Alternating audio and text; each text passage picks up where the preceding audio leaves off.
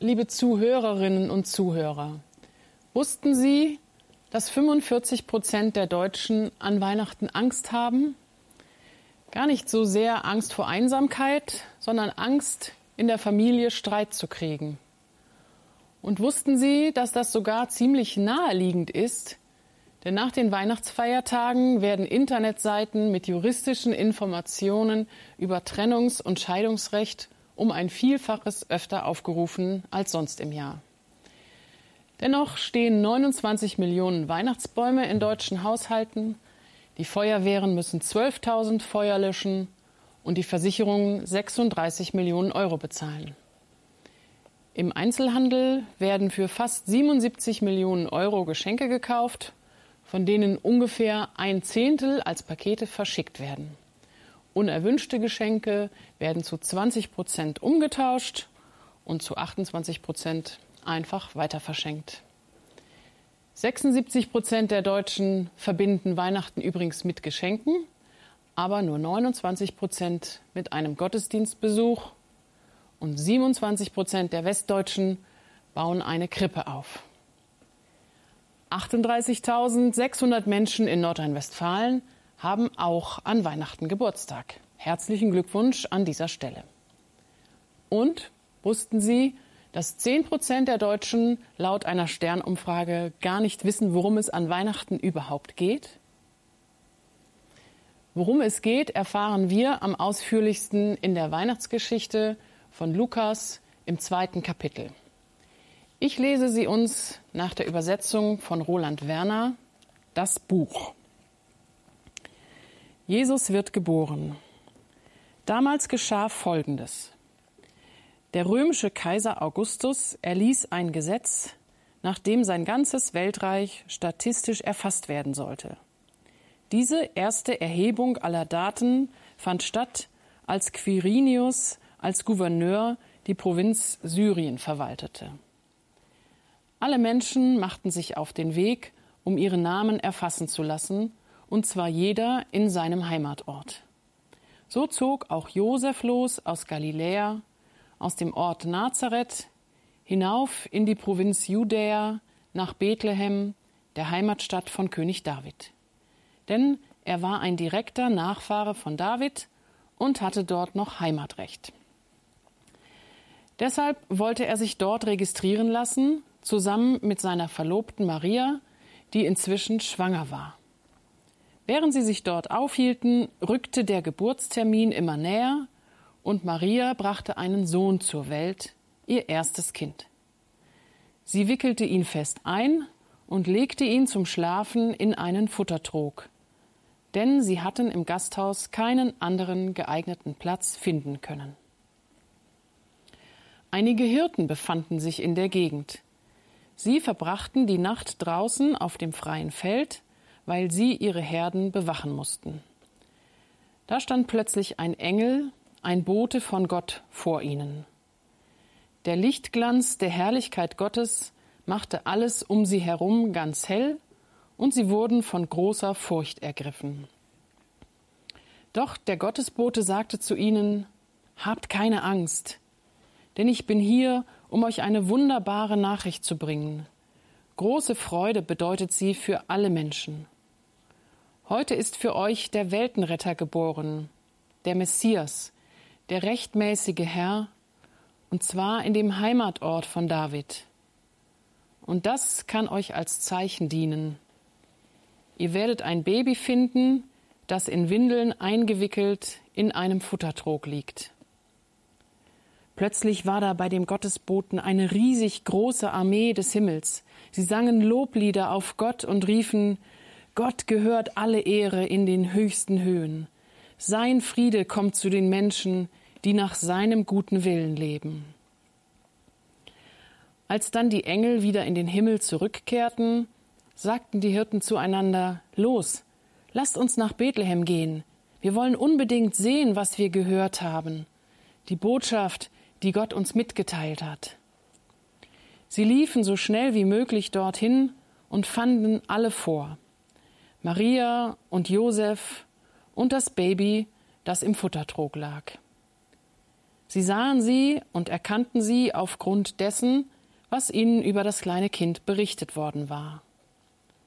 Alle, die von diesen Ereignissen hörten, staunten über das, was die Hirten ihnen erzählten. Und Maria nahm alles in sich auf und bewegte das, was sie gehört und erfahren hatte, in ihrem Herzen. Die Hirten kehrten wieder zurück auf das Feld. Dabei gaben sie Gott alle Ehre. Sie lobten ihn wegen allem, was sie gehört und gesehen hatten. Denn es war alles genau so gewesen, wie es ihnen der Gottesbote angekündigt hatte. Wir erfahren also zunächst von einem jungen Mann, der mit seiner schwangeren Verlobten wegen einer Volkszählung von Galiläa im Norden Israels in seine Heimatstadt wandert, nach Bethlehem. Hier wird keine Herbergsuche berichtet oder vergebliches Bitten um ein Quartier, sondern es heißt nur, dort, wo sie untergekommen waren, wurde das Kind geboren, und weil es nicht anders ging, wurde das Kind in einen Futtertrog gelegt. Mir erscheint es am naheliegendsten, dass Maria und Josef bei Verwandten untergekommen waren. Immerhin stammte Josef aus Bethlehem und die Familien damals waren groß und sesshaft. In den Häusern gab es meist die Möglichkeit, die Tiere in einem Kellerraum überwintern zu lassen, und so ist es nicht ungewöhnlich, dass sich darin eine Futterstelle befand, ideal für ein Baby, wenn kein Bettchen da ist. Mehr erfahren wir aber von Lukas hier nicht über Maria und Josef, denn seine Aufmerksamkeit geht sofort weiter raus aus Bethlehem, an den Rand der Stadt zu einer Randgruppe. Auf den Feldern vor der Stadt waren nämlich Hirten bei ihren Herden. Sie waren die Randgruppe, die Außenseiter, die Gescheiterten der damaligen Gesellschaft. Und genau sie nimmt Lukas jetzt in den Blick weil Gott sie in den Blick genommen hat. Die Hirten waren so abgestempelt wie bei uns vielleicht mancher Hartz-IV-Empfänger, verachtet, ausgegrenzt und ungeliebt. In der Weihnachtserzählung von Lukas aber haben die Hirten eine zentrale Rolle und Bedeutung, weil Gott ihnen diese Bedeutung gibt. Denn genau zu ihnen schickt Gott seinen Verkündigungsengel und seine Nachricht. Genau sie sind hier wichtig. Gott offenbart den Hirten als Ersten, dass sein Sohn geboren wurde. Er gibt ihnen dadurch einen enormen Wissensvorsprung. Ihnen sendet er seinen Boten und seine Botschaft zuerst. Habt keine Angst, sagt der Engel, weil er sah, wie sehr die Hirten sich erschrocken haben. Ich bin hier, um euch eine wunderbare Nachricht zu bringen. Sie bedeutet große Freude für alle Menschen. Und ihr seid die Ersten, die davon erfahren. Euch ist heute der Heiland geboren. Das muss man sich mal vorstellen. Außer ihnen wusste es noch niemand. Das war eine sehr große Ehre für die Hirten. In diesem Jahr sind ja in Schweden wieder zwei Königsenkel geboren worden. Und in der Zeit haben die Reporter und Journalisten tagelang vor dem Palast und der Entbindungsklinik gewartet. Sie wollten unbedingt am Ort des Geschehens sein und möglichst als Erste davon erfahren und berichten, wenn das Baby geboren ist. Noch besser wäre es natürlich, wenn man die ersten oder exklusiven Fotos veröffentlichen dürfte. Und solch einen exklusiven Moment schenkt Gott hier den Hirten. Er ehrt sie und wertschätzt sie indem er ihnen den Engel sendet.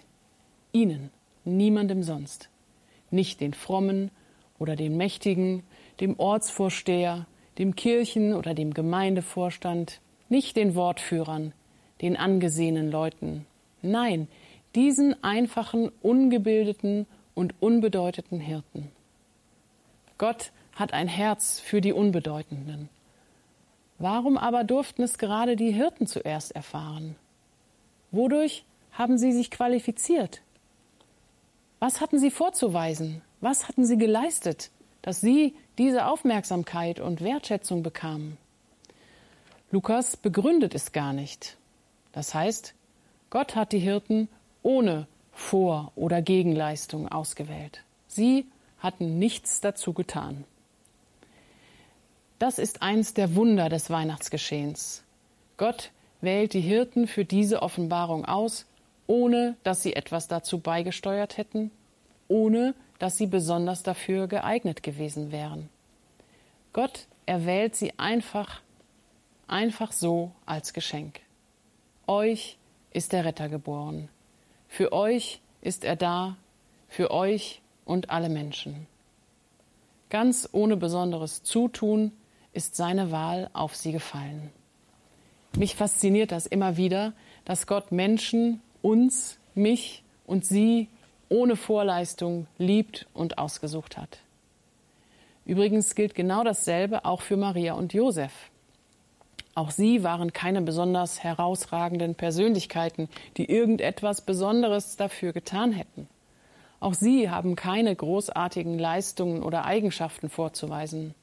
Gott hat Maria aus freien Stücken ausgewählt, seinen Sohn auszutragen, zu gebären und ins Leben zu begleiten, einfach weil sie ihm vertraute. Und auch Josef, der Zimmermann aus Nazareth, spielt nicht nur eine Nebenrolle, sondern auch er bekommt eine besondere Funktion in dieser Geschichte. Er ist nicht nur die Randfigur, als die er oft verstanden wird. Josef ist ja nicht der biologische Vater Jesu. Er ist wie der Adoptivvater für das Kind und den heranwachsenden Jesus. Mein Eindruck ist, dass Josef nicht so wichtig genommen wird in dem ganzen Geschehen. Aber auch er hat eine ganz besondere, leicht zu übersehende Bedeutung. Durch ihn erfüllt sich nämlich die Verheißung, dass der Messias aus dem Geschlecht Davids stammen wird. Josef ist ein Nachkomme Davids.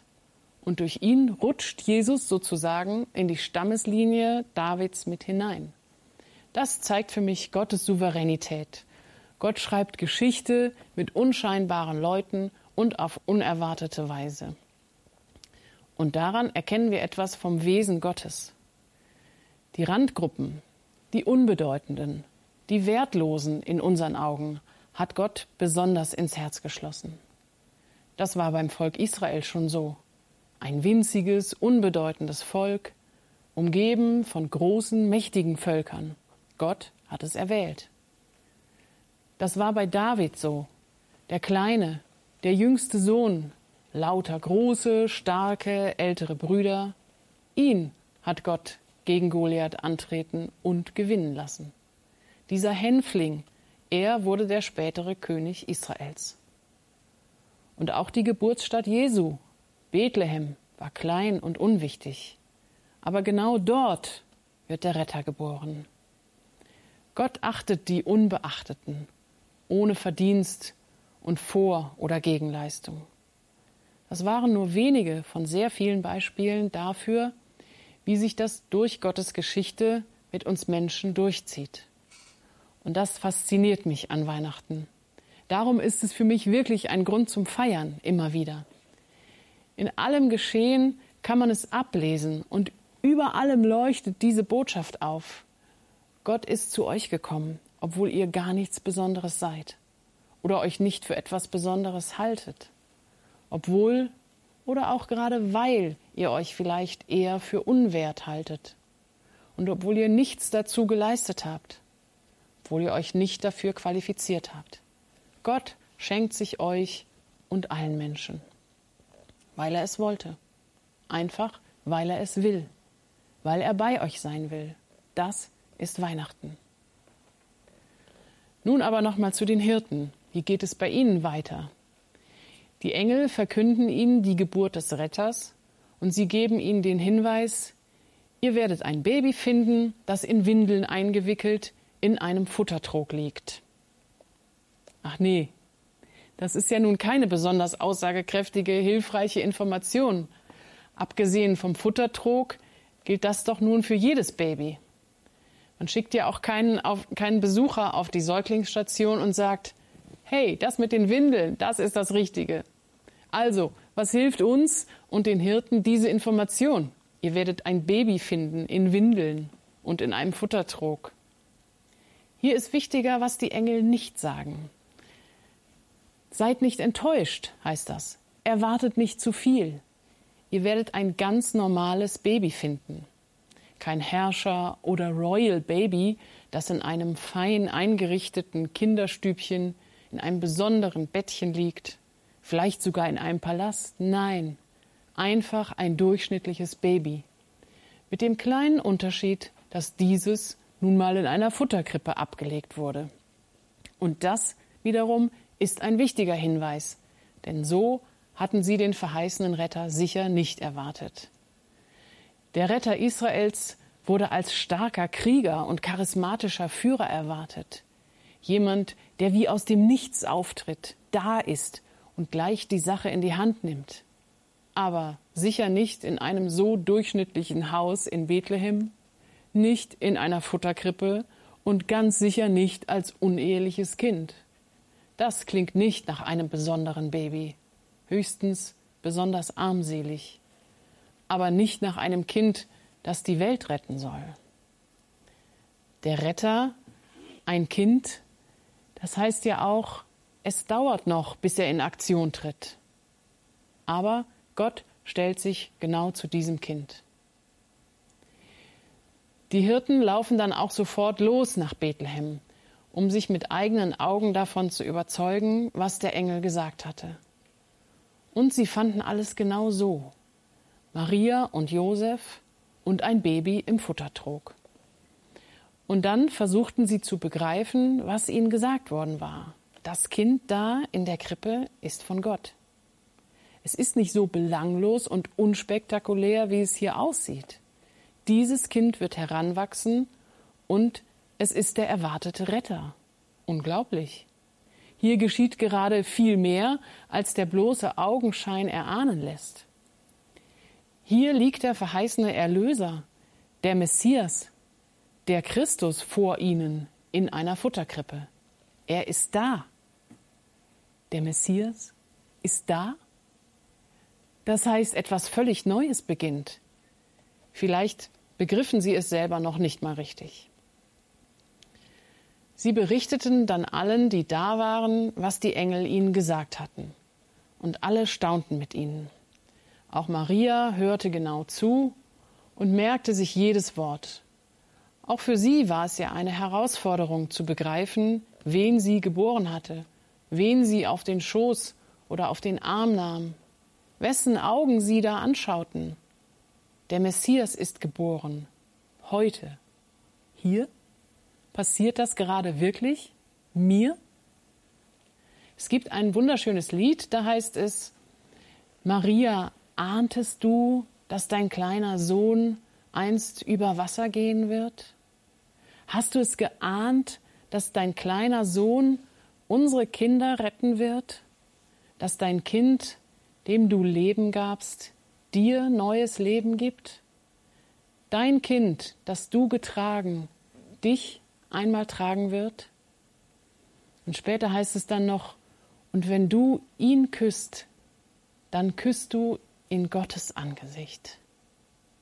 Gott liegt hier als wehrloses Baby in dieser Futterkrippe. Das ist ja auch unbegreiflich und unfassbar. Gott ist gekommen, er ist da. Und als Jesus laufen lernt, läuft Gott leibhaftig über diese Erde. Und der erwachsene Jesus zeigt uns ganz plastisch, wie und wer Gott ist. Jesus lässt die Menschen erleben und erfahren, wie Gott ist. Sein Leben setzt genau das fort, was sich schon in seiner Geburtsgeschichte abgezeichnet hat. Man findet ihn immer wieder da, wo ihn keiner erwartet bei den Randgruppen, bei den Abgelehnten, bei den Ausgestoßenen und Verachteten. Die Evangelien berichten von Begegnungen mit Bettlern, mit Kranken, Aussätzigen oder auch Unreinen und genauso mit Zweiflern, mit Andersgläubigen oder auch den Heiden. Allen begegnet Jesus mit Liebe, Wertschätzung und Milde mit Annahme, mit segnenden und heilenden Händen. Jesus ist ein Menschenfreund. Er sieht uns Menschen mit unseren Abgründen und unserem Versagen und liebt uns. Er sieht und kennt unsere Schuld, unsere Lasten und Laster und möchte sie uns abnehmen. Er sieht unser Ringen um den richtigen Weg, unser Bemühen, Gott zu gefallen und ermutigt uns. Menschen wie du und ich, uns allen begegnet Gott selbst in Jesus und beruft, lehrt, erklärt, sendet, vergibt, hilft und korrigiert und befreit von alten Mustern und Verstrickungen. Er weiß auch, was Sie am meisten brauchen und was Sie am tiefsten bewegt. Und in all dem lässt er uns erleben, wie Gott uns Menschen sieht und was Gott uns schenken will, sich selbst und Gemeinschaft mit ihm. Das ist Weihnachten. Gott ist da. Er ist selber zum Retter geworden, zum Heiland. Er möchte uns heil machen und immer bei uns sein. Weihnachten heißt, du bist nie mehr allein. Christus ist da, alle Tage bis an das Ende der Welt. Und am liebsten möchte ich jetzt Amen sagen, aber das geht noch nicht. Weihnachten geht noch einen Schritt weiter. Gott sendet seinen Sohn als uneheliches Kind in einer unbequemen Situation in diese Welt und lässt es die Hirten, diese Loser, als Erste wissen und sehen. Wenn wir also das Fest dieser Geburt feiern wollen, dann geht das sicher nicht, ohne dass auch wir unseren Blick auf die heutigen Verlierer, Loser und Ausgestoßenen richten.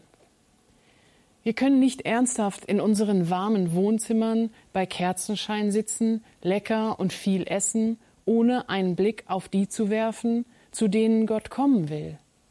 Die Wertlosen und Ungeliebten, die Ausländer und Andersgläubigen, die Straftäter und Obdachlosen und nicht zu vergessen die Flüchtlinge. Wo würde denn Jesus wohl heute geboren werden? Es ist ja nur ein Gedankenspiel, aber es zeigt uns die richtige Richtung. Ich kann mir gut vorstellen, dass Jesus heute in einer Flüchtlingsunterkunft geboren würde und der Engel würde ein paar Obdachlose unter der Brücke zu ihm schicken.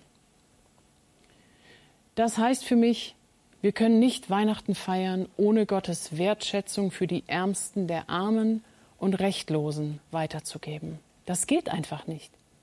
Wir können nicht einfach bei uns stehen bleiben. Sicher gibt es auch in ihrer Nähe Menschen, denen es schlechter geht als ihnen, Menschen, die Hilfe brauchen. Oder es gibt Flüchtlinge in ihrer Nähe.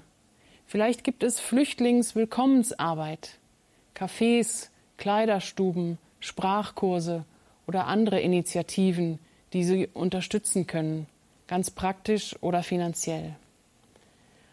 Alle sind wir berufen, Weihnachtsboten zu sein, Gottes Wertschätzung und Annahme allen Menschen gegenüber zu leben, denen, die als Flüchtlinge zu uns kommen, genauso wie denen, die schon lange hier leben, inmitten oder auch am Rand der Gesellschaft. Und das soll jetzt kein Appell sein, in diesen Tagen dann doch auch mal noch etwas Gutes zu tun. Das wäre zu wenig. Jesus hat etwas Großartiges versprochen. Wer euch begegnet, der begegnet mir. Wer euch hört, der hört mich. Gott hat sich entschlossen, genau so heute Menschen zu begegnen, durch uns. So kommt heute zum Beispiel Gott in unsere Welt, durch Menschen, die sich senden lassen. Gott liebt sie alle und möchte, dass alle von seiner voraussetzungslosen Liebe erfahren. Denn auch für sie alle gilt, euch ist heute der Heiland geboren, Christus der Herr. Amen.